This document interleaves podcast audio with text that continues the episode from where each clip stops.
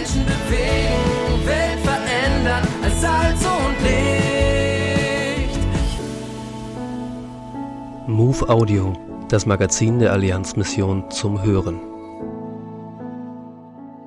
Luisa Ohloyer war Shorty in Kambodscha. Hier unterstützte sie Anne Stahl im Nähprojekt durch morgendliche Andachten sowie Englisch- und Matheunterricht. Die Frauen erhalten hier einen fair bezahlten Arbeitsplatz. Eine von ihnen ist Shantu.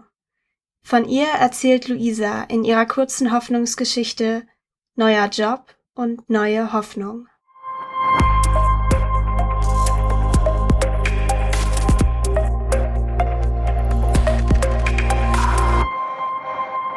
Shantu ist 36 Jahre alt und lebt gemeinsam mit ihrem Ehemann in einem Dorf Kambodschas.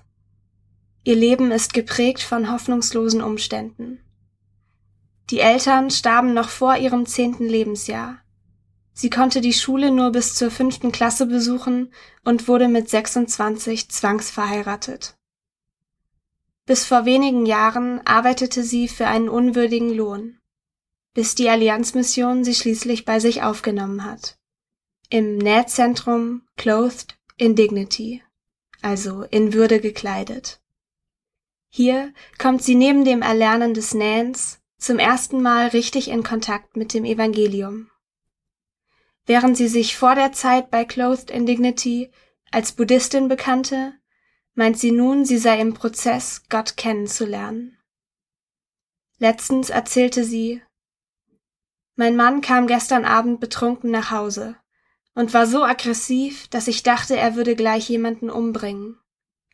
Das erste, was ich tat, war, für ihn zu beten und ihm anschließend beruhigende Tabletten zu geben.